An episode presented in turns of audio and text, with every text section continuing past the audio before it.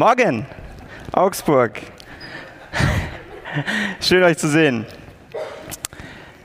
Ich freue mich heute hier zu sein. Mein Name ist Raffi oder Raphael, wie ihr wollt. Morgen.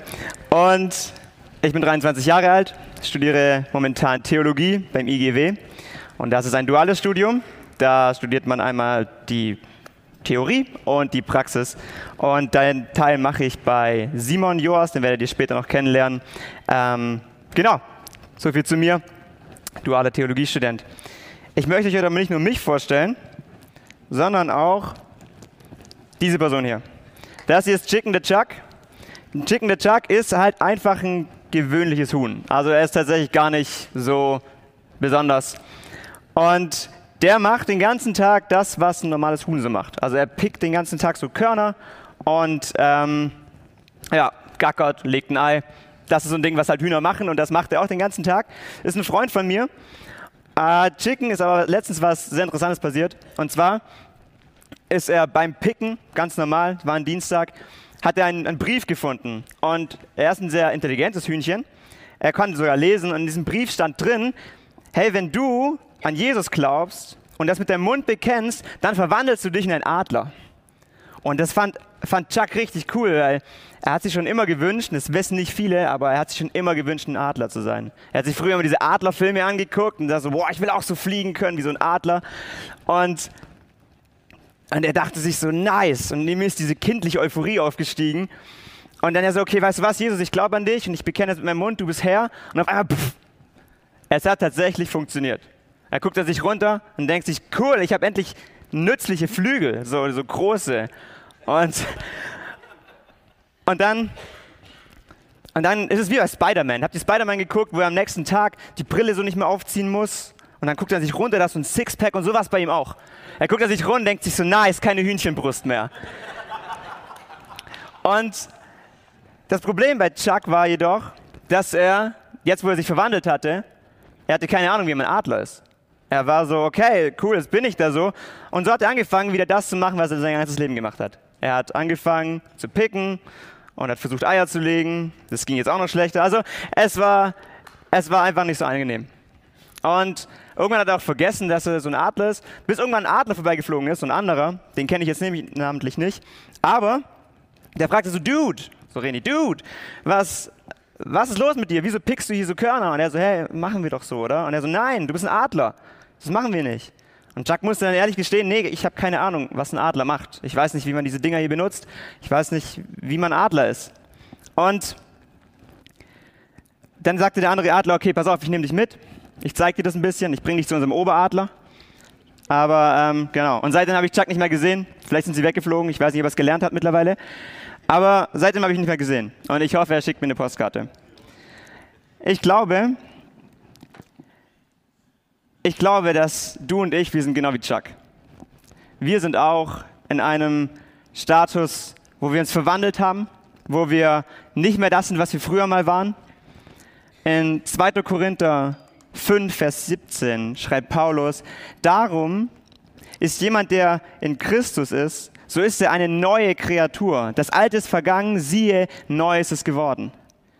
Wir sind hier in der Kirche und wir glauben hoffentlich die meisten hier an Jesus Christus. Und als du das bekannt hast, in deinem Herzen mit deinem Mund, bist du eine neue Kreatur geworden. Vielleicht fühlst du dich nicht so, aber das ist das, was die Bibel sagt. Du bist neu geworden. Du bist genauso in einem Verwandlungsprozess wie Chuck, der vielleicht jetzt ein Adler ist, aber noch nicht genau weiß, was ein Adler macht.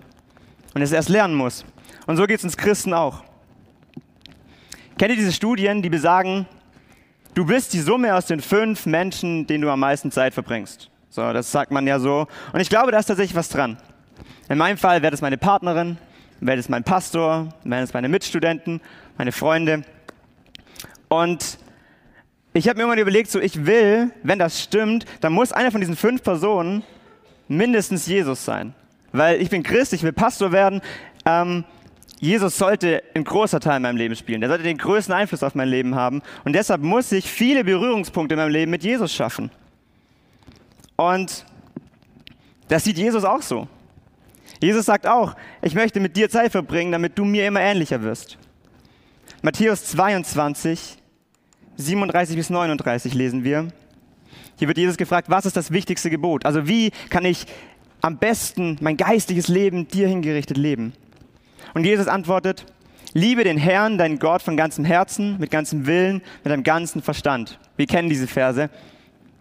Und, und ich glaube, was Jesus hier macht, ist, er ruft dich und mich in die Intimität mit ihm. In ein Eins zu Eins, nur du und nur Gott. Wir haben dafür mittlerweile einen modernen Begriff, wir nennen das stille Zeit. Und das wird heute nicht Thema sein, aber es ist ein enormer, intimer Berührungspunkt mit Gott, den ich hier nicht außen vor lassen will und zu dem ich dich enorm ermutigen will, falls es kein Teil von deinem Leben ist. Es ist unglaublich kraftvoll, sich jeden Tag auf die verschiedensten Art und Weise Gott hinzurichten, äh, ja, hinzuwenden. Und dieser Vers ist aber nicht vorbei, weil wir lesen noch, liebe deinen Mitmenschen wie dich selbst als das zweite Gebot dem gleichgesetzt. Und was Jesus hier macht, ist irgendwie etwa, er ruft einmal so, okay, ich will Intimität mit dir, nur du und ich. Und im nächsten Satz sagt er, gleich wichtig ist aber auch, dass du zum Menschen gehst. Und das wirkt so konträr, das wirkt so unterschiedlich. Einmal nur du und ich und einmal geht zum Menschen. Weil wenn ich Zeit mit Menschen verbringe, verbringe ich doch keine Zeit mit Gott. Und es wirkt so unterschiedlich. Zum Glück hat Jesus ein paar Verse davor, in Matthäus 18, Vers 20, hat er gesagt, denn da, wo zwei oder drei in meinem Namen zusammenkommen, bin ich selbst in ihrer Mitte. Das heißt, er löst diese Spannung auf, wo nicht mehr Gott oder Menschen ist, sondern sagt so, hey, hier begegnest du mir, aber hier begegnest du mir auch. Und das ist das Thema von, diesem, von dieser Predigt und von diesem Wochenende gewesen, nämlich Gemeinschaft. In Gemeinschaft kannst du Gott begegnen und du wirst Gott begegnen und sogar auf eine ganz andere Art und Weise, wie du so eine Intimität hast. Das ist eine andere Intimität. Also beides ist eine Begegnung mit Jesus. Ich habe den, das mein, also mein erster Punkt ist, du bist ein Verwandlungsprozess. Und ob du jetzt mit Menschen bist oder mit Gott allein, du kannst Gott begegnen. Mein zweiter Punkt, den ich für dich heute habe, ist, du bist für Gemeinschaft geschaffen. Als Gott dich geschaffen hat, als Gott den Menschen geschaffen hat, in Genesis lesen wir, lasst uns Menschen machen. Gott in sich ist Beziehung. Das wurde durch Jesus und den Heiligen Geist sehr offenbar, dass er dreieinig ist. Er sich, Jesus hat eine Beziehung mit dem Vater, der Vater hat eine Beziehung mit Jesus und der Heilige Geist auch.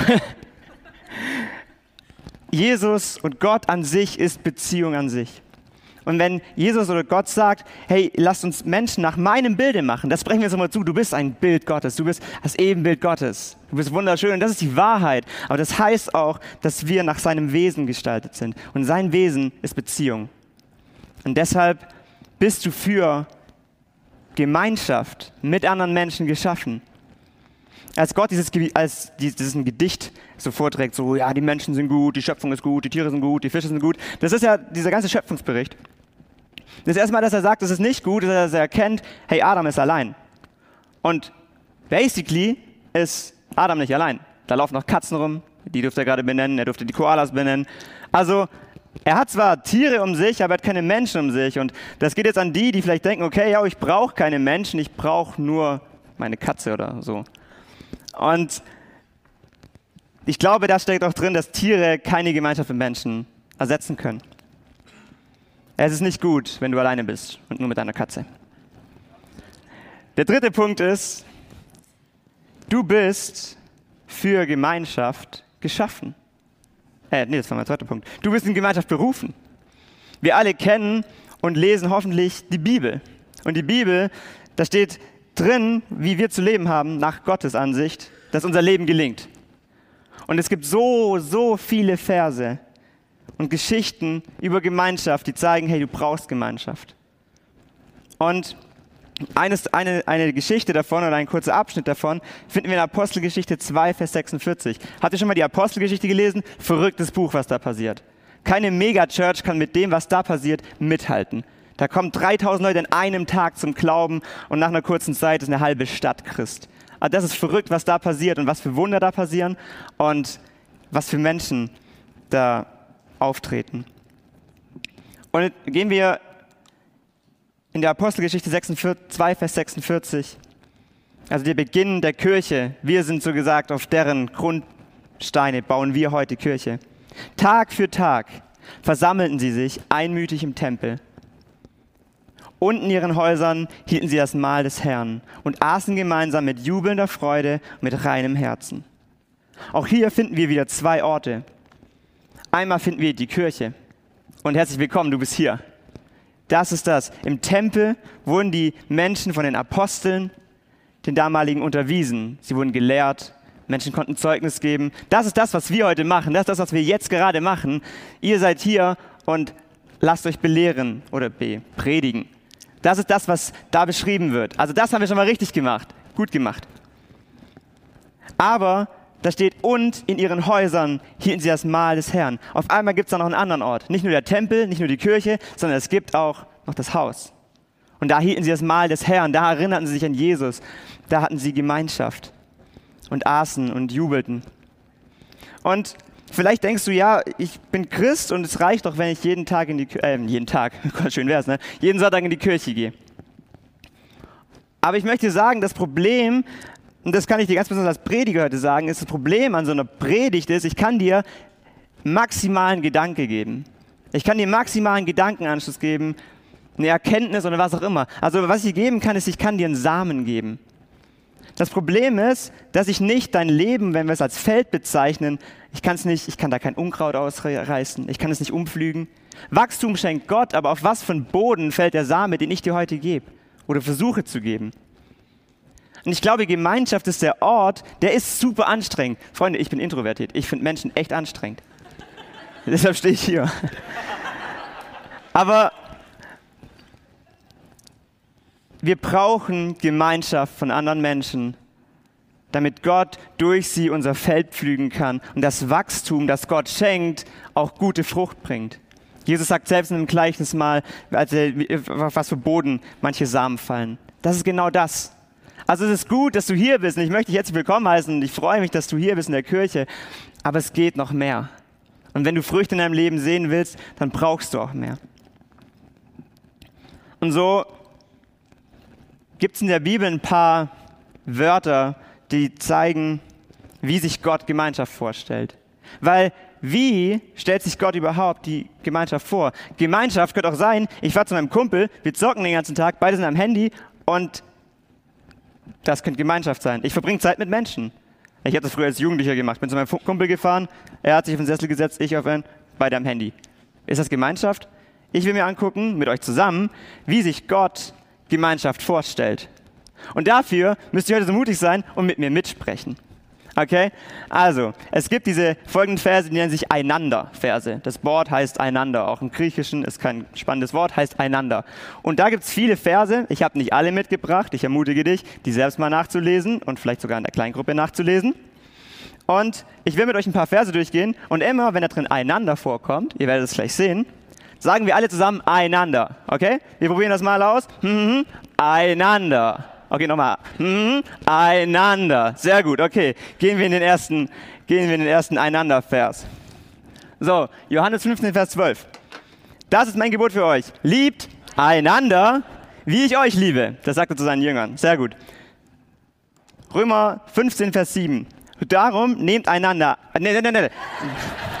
Darum nehmt einander an, wie Christus euch angenommen hat, zu Gottes Ehre.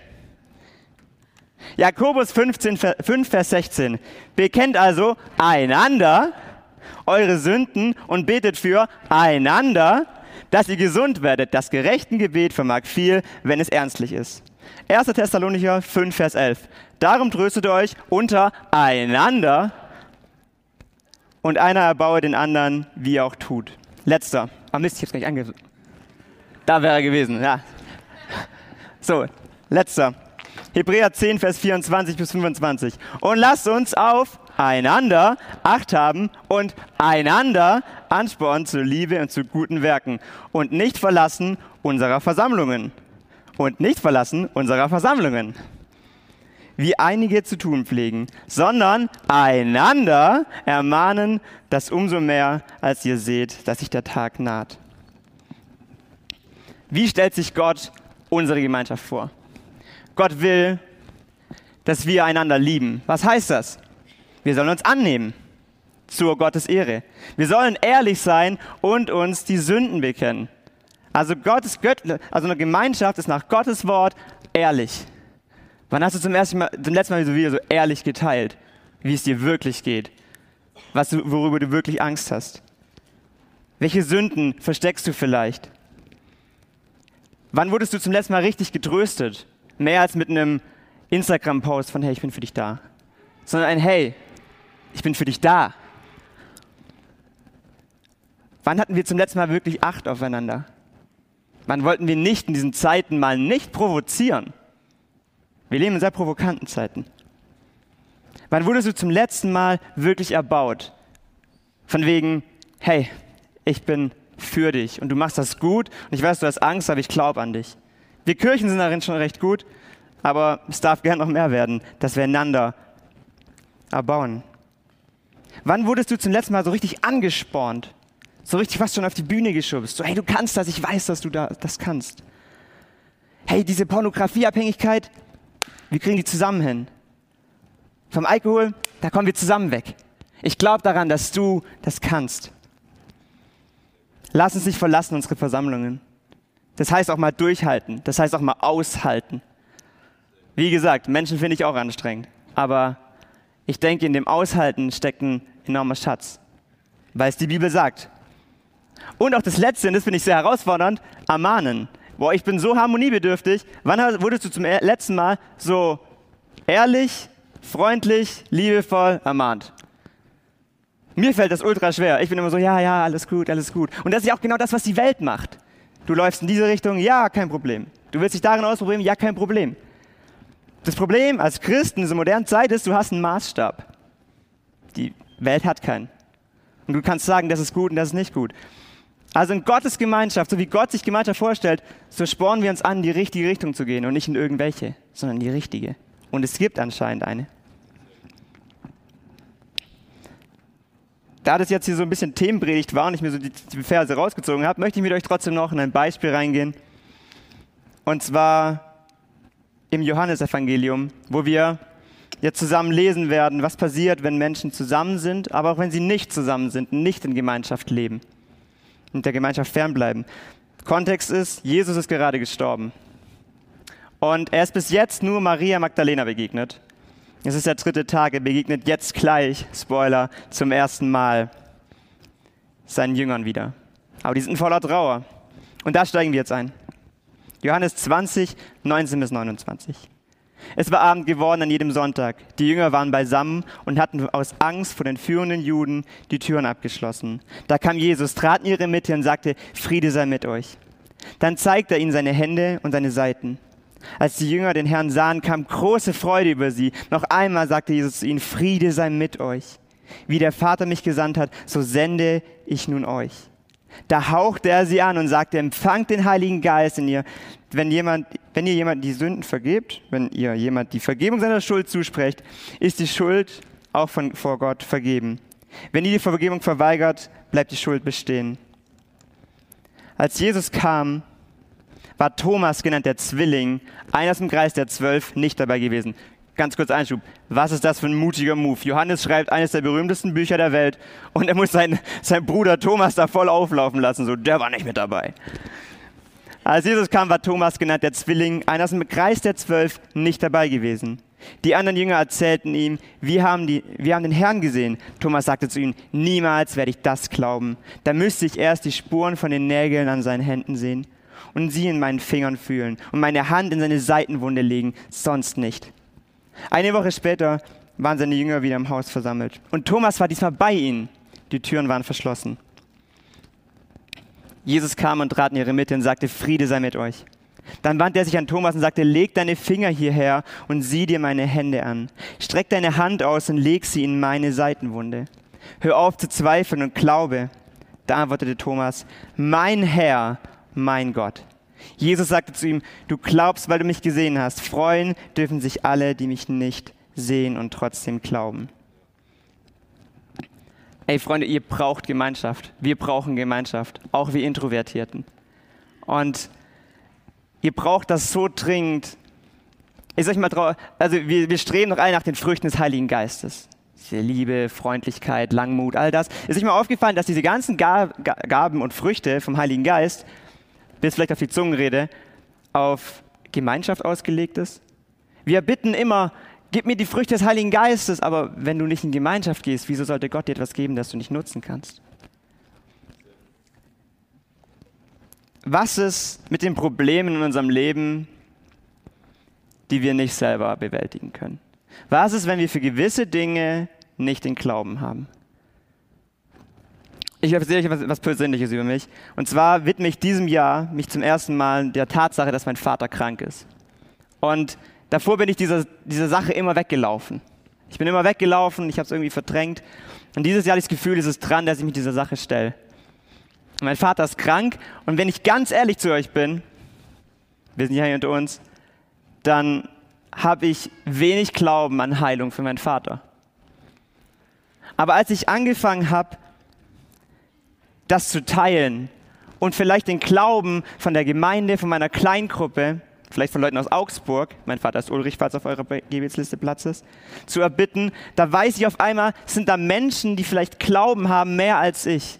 Vielleicht reicht für das, was in deinem Leben zu passieren sollte, dein Glaube noch nicht aus, aber der Glaube von deiner Kleingruppe reicht aus. Oder deiner Kirche reicht aus. Hey, bleib der Gemeinschaft nicht fern, weil es gibt diese Dinge, die sind zu groß für uns. Es gibt diese, wenn wir dem Bild des Ackerbodens bleiben, es gibt diese Wurzeln, die sind zu tief, als dass man sie alleine rausziehen könnte. Und vielleicht sind aus dem schon Baum geworden. Ich bräuchte einen Baumfäller. Also viele Leute. Was wir in dieser Bibelstelle auch sehen, ist, dass Jesus die, die Jünger sendet. Er sendet sie, er gibt ihnen nicht nur den Heiligen Geist, sondern er sendet sie auch aus. Und ich glaube, dass eine tiefe Sache in uns Menschen drin ist, wir brauchen etwas Sinnvolles zu tun. Ich bin am Wochenende, bin ich Postbote und ich frage mich immer, was ich hier mache, wenn ich Menschen nur Werbung bringe. Dann denke ich so, okay, gut, ich verdiene zwar gerade Geld, aber es ist für mich nicht in diesem Moment so, ich mache gerade nichts Sinnvolles. Und ich glaube, in Gemeinschaft finden wir manchmal einen Sinn, was unser wirklicher Auftrag ist. Es nennt sich Jüngerschaft. Und ich glaube, es wird dir so gut tun, in Gemeinschaft zu gehen. Und letzter Punkt, die Gemeinschaft braucht dich. Thomas ist der Erste in der Bibel, der Jesus als Herr und Gott bezeichnet. Davor wurde er als Messias, der Gesandte Gottes, gezeichnet. Aber, aber, aber was, die Erkenntnis von Thomas, der gerade noch weggeblieben ist, die ist heute so so bekannt wie alles andere. Wir bezeichnen Gott auch, äh, Jesus auch als Gott. Jesus ist Gott. Und das ist das, was Thomas erkannt hat. Also, welche Erkenntnis, welches Erlebnis, welches Zeugnis ist in deinem Leben mit Jesus, das vielleicht den Glauben anderer erbaut? Also, du brauchst Gemeinschaft und die Gemeinschaft braucht dich und das möchte ich dir zusprechen. Auch wenn vielleicht du oder die Gemeinschaft mal anstrengend ist. Christian ist kein Einzelsport. Und vielleicht sitzt du hier, ich weiß es nicht, und fragst dich, von wem redet dieser Typ da? Wieso redet er so viel über diesen Jesus, über diesen Gott? Und ich möchte dir jetzt, möchte dir jetzt die Möglichkeit geben, dein Leben Jesus zu geben. Ich glaube, hier sitzen viele Menschen, die, die mir zustimmen würden, wenn ich sage, es ist die beste Entscheidung deines Lebens. Und wenn du dich vielleicht schon vor langer Zeit für Jesus entschieden hast, aber dich ihm fern fühlst, dann möchte ich dir auch jetzt die Möglichkeit geben, sich neu für Jesus zu entscheiden. Weil eine Beziehung ist immer jeden Tag neu eine Entscheidung. Und so lass uns doch alle die gemeinsam die Augen schließen. Und ich würde gern für die beten, die sich jetzt neu für Jesus entscheiden. Jesus, ich danke dir, dass du uns empfängst. Immer wenn wir zu dir kommen. Dass der Weg frei ist zu dir und dass es die beste Entscheidung ist sein kann für uns Menschen, mit dir unterwegs zu sein. Dass wir wirklich einen Frieden in dir finden. Nicht wie die Welt ihn gibt, sondern dass du uns einen Frieden gibst und eine Erfüllung, die nichts aus dieser Welt kann. Und so danke ich dir für jede Person, die jetzt in ihrem Herzen eine Entscheidung getroffen hat, neu mit dir unterwegs zu sein. Dich zu suchen, auch, auch in Gemeinschaft. Und das lege ich vor dich hin und, und ich danke dir für diesen Sonntag. Amen. Ich habe euch noch was mitgebracht. Und zwar, wir haben gerade über Chicken Chuck geredet, wie er hoffentlich schon fliegen kann. Und meine Mitstudentin und gute Freundin Chosen hat einen unglaublich schönen Song geschrieben. Der ist noch nicht auf Spotify. Aber er ist wunderschön und ich, ja, ich möchte dich ermutigen, schließ die Augen, genieß das, was sie da singt. Ähm, das ist wunderschön.